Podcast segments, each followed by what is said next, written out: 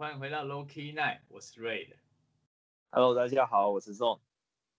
Hello，大家好，我是丹尼。那今天找来我两个澳洲的室友来聊聊我们对于澳洲打工度假所发生的故事，还有我们想要给新包一个什么样的建议。那当初我自己会想要去澳洲，其实我的出发点其实蛮简单的。那时候最一开始的出发点就是，妈，我那时候因为感情不顺，然后所以就我就一心只想要离开台湾，但是我又没有那个勇气。然后就是当完兵之后认识了那时候跟我一起出发的朋友，他是 Louis，然后我们才在两年之后再一起出发到澳洲。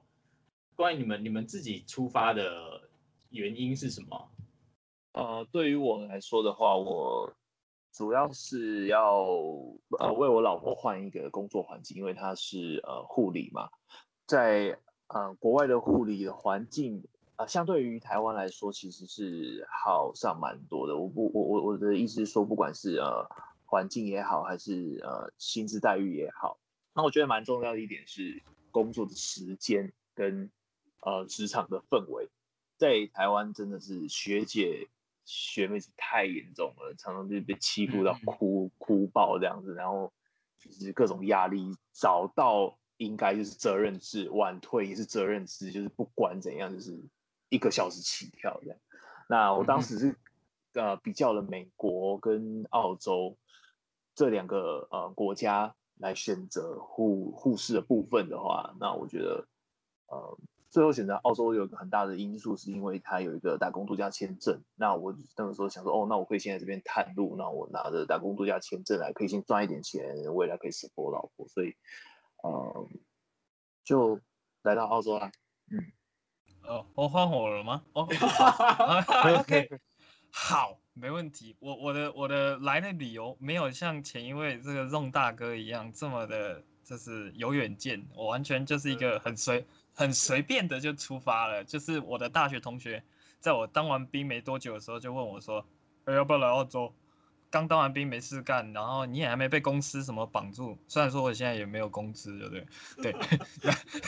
然后 呢，就想说好了，去去去去外面看看啦，反正澳洲嘛是真的算是应该是最简单的起跳点，就是打工度假这种选择。其实台湾有蛮多的，但澳洲是第一个。对，好，然后我就。就出发了，对，所以我没有什么包袱，对，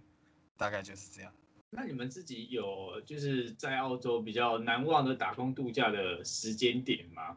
嗯，时间点的话，我比较倾向于是一个呃，嗯，决定决决策的一个一个时间点，因为那个时候我在农场，呃，三个月之后就接到一个一开始来澳洲的时候遇到一个朋友的电话，就说在市区有一个。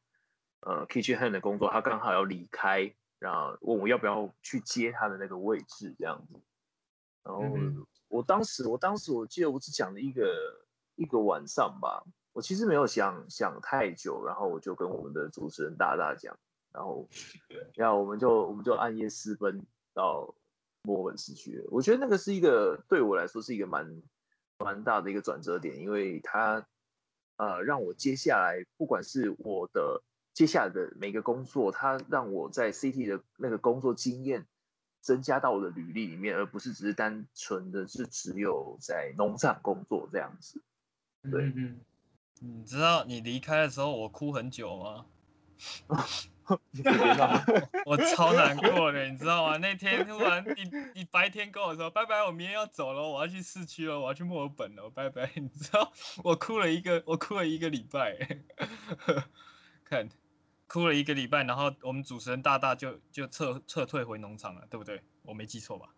呃，对我那时候是那天我就跟他，反正弄就是那天晚上就说，哎，我接到一个电话，然后我要我要回市区了。然后我给你不多啊，我给你五天的时间，你自己好好想清楚。然后如果你真的要来的话，我在市区等你。然后他那天好像是早上还是中午讲的吧？然后我就说不用那么久，我今天晚上就给你答案了。然后我们当天晚上就私奔了，直接立马走人。我真的没有想到说，就是会会这么快，就是你你的决定会这么快。因为那时候其实。就觉得自己在农场待的好像太久了，然后呃，因为我一开始对计件制这个工作是我我对自己很有自信，我我我相信我自己一定可以在计件的农场赚到一笔钱。但是去了之后才知道，其实农场就这种东西就不是你的能力很好，然后树上就会有很多果让你捡，然后就是这样磨了两三个月之后，就觉得这样好像再混下去也不是办法。那既然有这个机会，然后你也要回市区，那就好，那我们就一起回去。可是对于我自己最难忘的时间点是。呃，大概是五月，呃，大概四五月的那个时候，就是我自己一个人，呃，我自己一个人找工作，然后自己一个人坐车到阿德那段时间，看那段时间我真的是，我我我身边完全没有朋友，然后我就是自己坐 V line，就是澳洲他们的长途公车，到那个阿德雷德的那个莫里桥，下车之后我就打电话给房东，房东是那个菲律宾人，那他们也不会讲中文。然后我就用那种超烂的英文跟他们讲讲讲，然后就最后还是跟他们说，哦，我到这个地方，然后请你们来接我。我到了我的 share house 的时候，我也是，反正整间都没有人会讲中文，我就就是只有我一个人会讲中文，然后我我英文又没有很好，然后去到那边就变成我自己很紧张，然后我等了大概一个多礼拜也都没有工作，然后最后是我就跟我朋友说，哎，我好像不应该再继续这样浪费时间去等下去，因为我也不知道我在等。要等多久？然后我问我的中介，他也说目前没有缺人，所以你可能要再等一下。然后我心想要靠腰哦，啊你没有缺人的话，你在网络上发那个真的，然不知道找这里是要干嘛？傻眼呢。然后那时候就是这样，然后就是又坐车回回到米杜拉原本那个农场。对，看真的是很北南的一个中介。而且你室友那个菲律宾人，他的头长得实在有够像童仔米高的，超像，超级像。你们看，超好。他的发，他的发型，跟你讲，他最上面看起来就像那个童仔米高最上面那层卤肉一样，然后下面就下面就短发，然后他又胖，然后那个脖子就直接变一个童仔米高的样子，而且又黑。对对对对对，天啊，这是我们讲最没营养的内容了。那你们就是在澳洲的打工的这段时间啊，你们自己周薪最多的时候是什么时候？然后你那个时候的生活状态是什么样的一个模式？来，活活在城市的先讲。好，城市仔先说。城市仔，城市仔。我现在我现在是在南澳嘛，阿德雷的。然后，其实我觉得现在周薪最多的状况应该是。其实我觉得他是比较偏向于那个时候在打黑工。我刚来到阿德，我找我找到一间呃餐厅，那我那个时候也是当厨师嘛。那个时候的话，他其实是给黑工的薪水，然后我一周工作将近快要五十个小时。对，所以哇，真的是极度超，因为就等于说是老板都都都排我。排我排我上班，等于说蛮蛮蛮蛮主要的，因为等于说我我是在呃内场嘛，等于说也没有几个比较会煮的人，所以就排满我的班次，所以那个时候一周大概也如果在最多最多大概在九百而已，也基本上没有破千呐。对，但是真的累得要死。对，所以我觉得。就是看你怎么取舍。那因为我现在的工作算是我现在是一个白宫的 chef 的职位，所以薪水呃有有比较呃时薪，我们以时薪来讲的话，时薪又比较高一些，大概落在二十二十六左右。所以我一周做大概三十个小时，我我所领的薪水大概也是落在六七百块。那我觉得我更多的是是时间跟生活，对啊。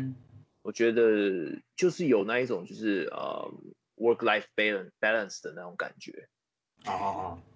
对对，我觉得我我我觉得那个是在在这边蛮重要的事情，在澳洲。哦，就是不要让工作的时间大过于你在生活的时间嘛。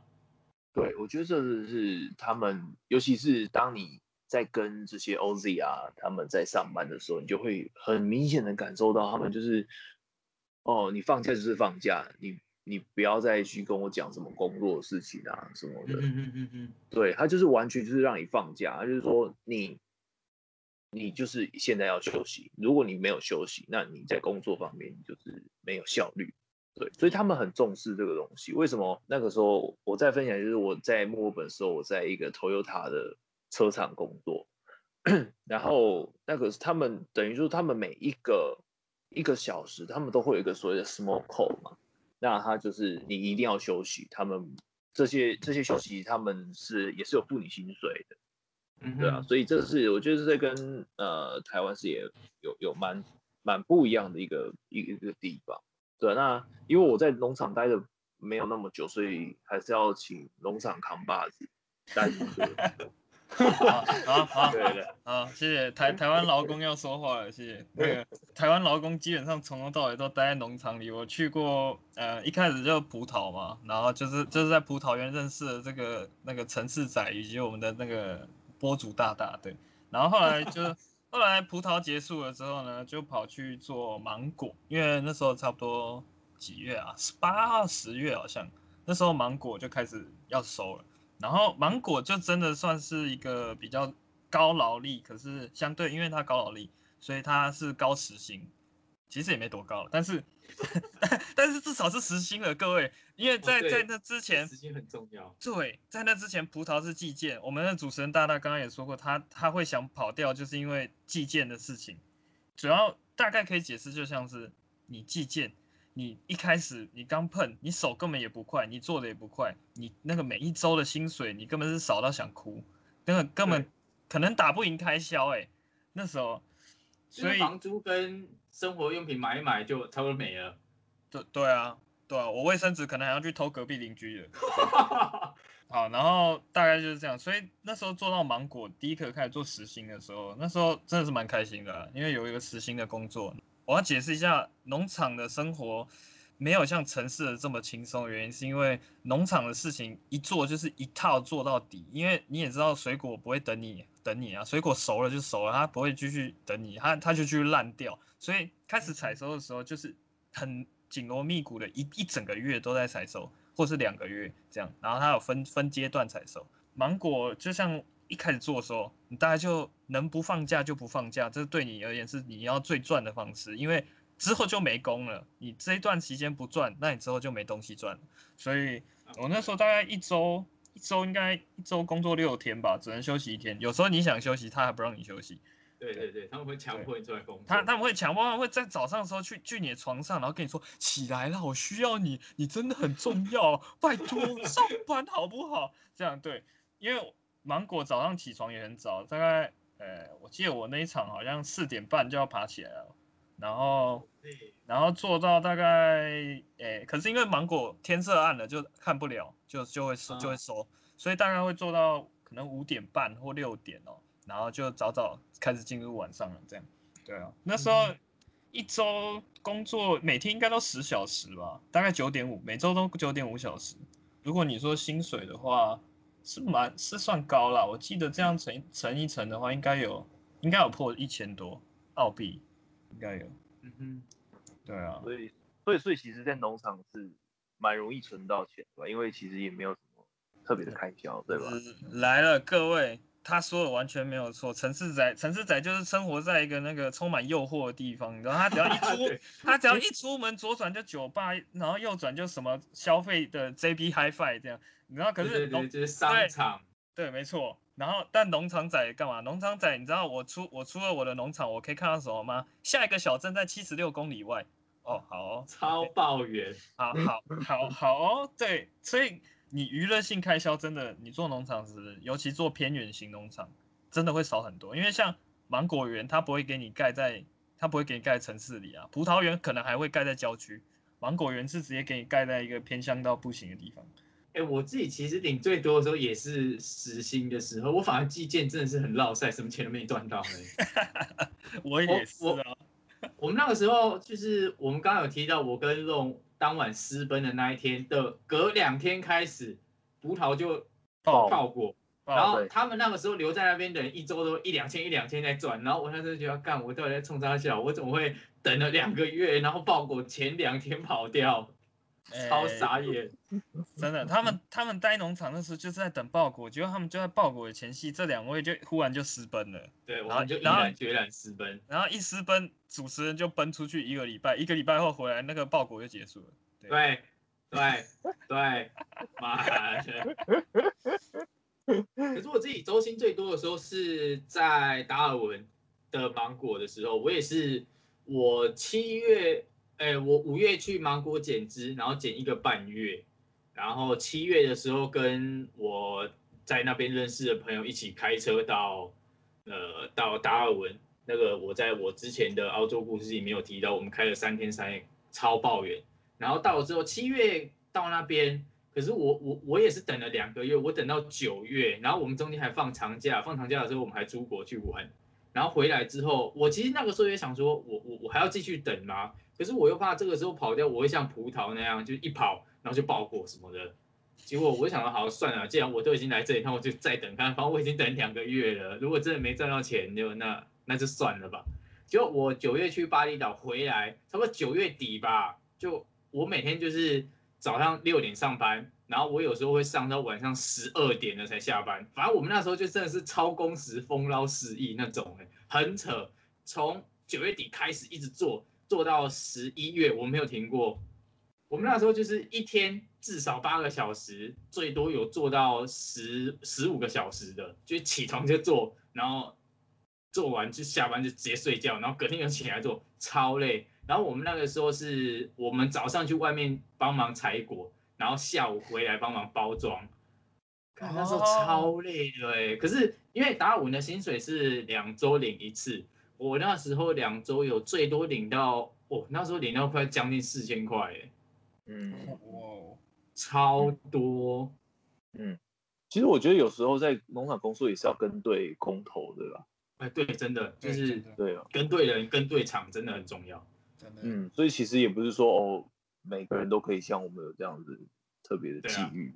但是大部分都会像我们一样跟到一个烂垃圾葡萄场，工地对对对对，就是真的真的，因为你看，你如果去算一算，说哦，我们离开了一一个礼拜，那你如果去把它平均下来，我们前哎，我们几个礼拜没工，没没有没有多少工啊。对啊，你如果去把它平均下来，然后其实你你那一两周报过，你所赚的一千多块，我觉得其实你都平均下来，那你差不多五五五五百多块吧，五六百块。对啊，就是其实就是打平你之前前面没有赚到的。对对对对对，那我觉得与其那你接下来还遇到那种不确定性，那我觉得就像你这样子，哎，真的遇到一个好的工作，就跟着去，真的还是要尽量去找实心制的农场啊，我觉得那时候真的会差很多。对啊。计件的真的就是真的，你要运气很好，不然就是你真的要跟对场、跟对工头，不然看那每个工头都很会话术。哎，这个配置剪完，下一个肯定好果，然后就在乐色国、乐色国、乐色了两个月。下下一区肯定好啊，真的，下一区一定会好。我我看过了，我看过了。对，每个人在胡乱。跟跟你说，葡整个葡萄厂最甜的就是工头的嘴而已，那那个葡萄都没他甜。对，那这样我们讲完这么开心的话题，那我们来讨论一点比较比较痛苦的时候哈。那你们自己在澳洲，就是你们自己最痛苦的记忆点是什么？就是比如说你可能没有赚赚到钱，或者是你像我一样被乐色工头骗到阿德雷德，就根本就没有工作。其实我觉得最最苦的点的话，我觉得是在呃你的工作跟工作之间，你在换工作的那个那个。状态的时候，你其实会因为不确定感嘛，所以那种不确定感的时候，你就会很紧张。因为，嗯，你们也都知道，就是在澳洲的那个生活开销，尤其是房租、饮食，尤其你如果是吃外面不会煮饭的，哇靠，那个 贵到爆，那个一餐一餐你出去，你没有十五块澳币以上，十五块是什么概念？是台台币的三百多吧。对，就是你每一餐你都去飞机场吃饭，然后是不饱的那种概念。那我觉得最最苦的点就等于说，你可能是上一个工作，因为像我其实就等于说有受算是有小受伤过两次。那有一次是在啊巧克力工厂，我是被里面的那个机台去压到，那还好是因为那个时候巧克力工厂是百公斤准。就是那种劳劳本就是劳保的部分的话，等于说我去看我的手，呃，公司也会给付我那个医疗医疗的费用，所以这部分是还好。这就是黑工跟白工的很很大的一个差别。那我就转换工作之后，我其实一直都让我自己保持一个很很呃 positive thinking，就是我觉得这这这些事情发生一定是有它的原因，那我也不会去积极意的说一定要去呃马上就要找到一个工作。我觉得就是呃去让我自己的呃身体恢复到一个最好的状况之后，那我再去找我我还会去做下一下一份工作这样子。所以我觉得，嗯，我觉得我来这样子一个快两年的。时间我还没有遇到说所谓的真的很苦的状态啦，但是我觉得多半是在呃工作转换的时候的那种呃不确定跟那种压力感。不过这些东西大概我只维持呃一个礼拜，一个礼拜就找得到工作这样子，所以就还好。你刚你刚刚说的巧克力工厂是大大家口中的梦幻白工厂吗？对对对，那个时候在墨尔本的梦幻巧克力工厂。但是我不知道为什么他们要称为梦幻，是不是因为嗯薪水高，然后呃有巧克力吃嘛？因为其实在里面一点都不梦幻，因为它真的是要你拼速度，你你你不会你不会没办法想象说它那个速度要多快，等于说它那个生产线，嗯，你一天有多少个站板站板的那个巧克力，就是你要。把它包装好，要把它放那个速度啊，你还有每一个手势啊、封箱啊，我们有些还要去拆箱子。你还有那种，就是因为他们是那种工厂是怎样？他们是把一个原本的牌子，他们买进来之后呢，他们再去把这个牌子去拆开来分装成他们自己的品牌。哦哦哦哦，对，或者是说每一个他们可能是哦有圣诞节啊什么不同的节日的时候，他们把不同的。厂牌的巧克力，把它们再拆开来，去把它塑造成另外一个包装方式。所以其实不是只是包装，不是只是放巧克力进去，是你还要去拆全部的新的箱子，拿出来摆好，再把它放进箱子里面，然后再放进。Manager 会一直在后面不行。那个时候我就是呃活生生的看到一个是呃一个可能是马来西亚人，那他做的没有我快，他就直接。被 manager 叫出去说：“你现在就直接回家，直接被 fire。”他就就直接跟他说：“你做太慢了，你现在就可以回家了。”我就没有再看过他了。然后他就说：“呃，你就叫他就叫我去顶他的位置，这样。”对，就是那个我我真的不觉得，但是但是说真的，还是有人在那边做过一两年都有。他的时薪在那个时候是二十五块吧，税前。那所以说其实也是二十二十一、二十二块是呃。就是税后那个那个钱，但是你在 City，就是你在大城市，你要找到这样子的事情，我觉得也是不容易，尤其在墨尔本，所以大家都会一直宁愿就待在那个地方。对啊，那 Danny 你呢？我吗？我我最痛苦的应该就是认识你们两个的时候，不是啊？哦哦，是这样，是不是？OK，不不不不，OK，不是。不是认识你们两个，是认识你们两个的那个时候，那个头一个礼拜，就是我刚来，我我也是刚到那边，然后因为说真的，刚到你最注意的一定是开销，因为澳洲就是出名的那日常生活开销很高啊。然后第一个就是你已经想着开销啊，我一开始做的是葡萄的寄件，那那时候葡萄做寄件的时候，我必须说新手的手大概都快不到哪去，然后那个钱就是少少的，之后我根本不敢花钱。包含我那时候跟我们现在这几位这这两位都一起住在一个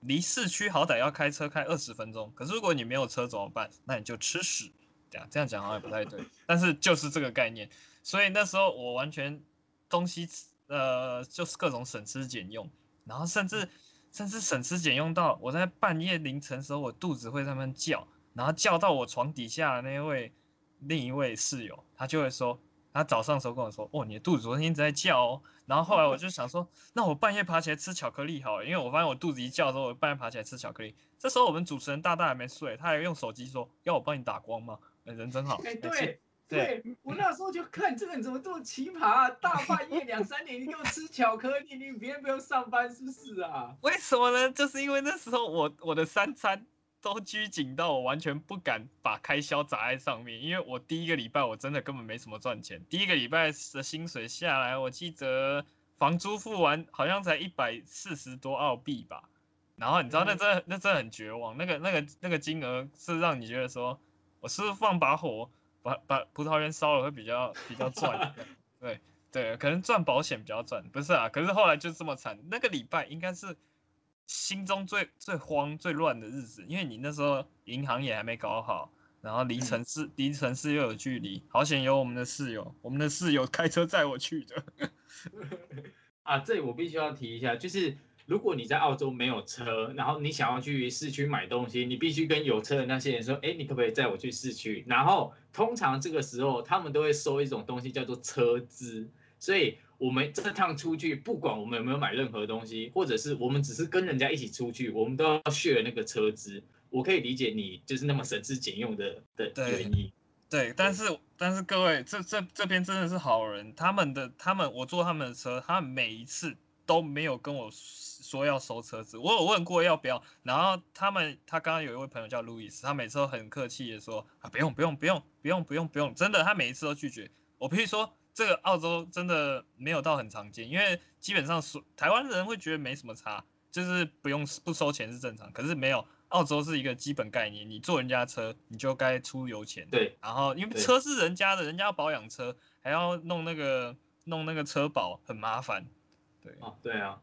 我自己最苦的时候应该是刚去，因为我其实出发的时候我只带，我记得我只带一千五百澳，然后我们在市区待两个礼拜，因为我要等我们，我跟路斯要等另外一个朋友来，所以我们先在市区待两个礼拜，因为市区的，哎，没有，我们待三个礼拜。但是市区的房租真的很贵，我记得我住的时候，那时候一周是一百八，然后我们的我们那间的规定是两哎好像两押一租吧，就是两个礼拜的押金，一个礼拜的租金，那等于是一百八乘以一百八乘以五，这是我刚落地到那个我住的地方，我就要先付这笔钱，然后我就记得我那个时候付完，我已我我只带一千五嘛。我已经剩下，反正我那个时候房租缴完的时候，我身上只剩下四百多块。然后我那时候觉得四百多块没什么概念，发觉哎，我还有四百多块，而且重点是我那个时候没有工作，我们那时候是没有工作的。因为你刚到澳洲，你会觉得澳洲什么都很新鲜啊，然后终于看到那种国外电影里面的街景，然后真的呈现在你面前的时候，你会很嗨。就是反正就出去银行卡、电话卡什么办一办之后，我就开始在街上晃啊，然后就开始看到什么就买什么。我那时候真是看到什么买什么，然后那种糖果店，他们有那种澳洲的糖果店很特别，是一整间满满的，全部都是糖果。我每我我那时候我记得我每天都会从我住的地方走到 Southern Coast 车站，就为了去那间糖果店，然后给他花个二三十块澳币，然后再回来我也爽。然后后来是 后来是真的花到我才会剩两百块，我想哎干不对啊，我才过一个礼拜，然后我就语重心长跟路易斯说，哎我。我剩两百块了，你知道吗？然后我，然后他就说：“真的假的啊？你怎你你到底怎么花的？”然后就看我不知道，我就我就我就我就每天都一直买糖果，然后买到我我我我我有意识的时候，已剩下两百多块了，超扯。我其实呃我在市区后第一个礼拜后面，因为就剩两百多块，不敢乱花钱的嘛。呃，我们要去农场这段时间，你知道 cos 不是有在卖那种烤鸡吗？哦，八那还会还会打折那个，对对对，然后你们会晒一套马铃薯很难吃的那种烤鸡，我我记得那个时候我买一只烤鸡，然后再买那那那个时候的印尼泡面，我我那时候一餐就是一包印尼泡面，然后配几片鸡肉，反正那只鸡大概十块澳币，我要吃一个礼拜，蛮值得，我觉得鸡死了蛮值得，对，那个鸡那个鸡真的蛮值得的。然后就因为我因为我们的室友是就是已经来过，他他们已经是老包了，所以他们就是也看我们这样看啊，怎么妈你来打工度假，然后把自己搞得这么可怜，所以他们自己是在他们是在韩式料理店工作，然后他们的老板就是下班，反正他们不用隔夜的食材，就是今天准备的食材如果没有用完，他们就丢掉，然后就是看我们两个人都吃的这么可怜，他们就是会把一些肉啊什么带回来，那时候就。干，台湾人真的是太有人情味了，所以这是你最苦的时候了。呃，对，我觉得我最苦的时候就是前三个礼拜，就是我从市区要到农场的那段时间。嗯，在吃糖果啊，没关系啊。好吃。肉，你不能这样说，人家台南人好吗？很正常的。对啊，我爱吃甜。要站南北是不是？我要站了，开战了，开战了。那因为这次的节目长度比较长，所以我把它分成了上下两集。那这今天这集的故事就差不多到这边，然后我们下一集会提到为什么我们经历了这么苦，但是我们依然喜欢澳洲，然后依然决定留下来把第一年待完，而不是选择哦机票买一买，然后就直接回回台湾这样。那如果你对下集的故事有兴趣的话，记得下礼拜回来收听节目哦。那如果你对今天这集有内容有什么想法，都可以到我的 Instagram 留言告诉我，然后也可以分享给你的朋友们。那同时帮我在 Apple Podcast 上面打新评分。那我们就下期见喽，拜拜。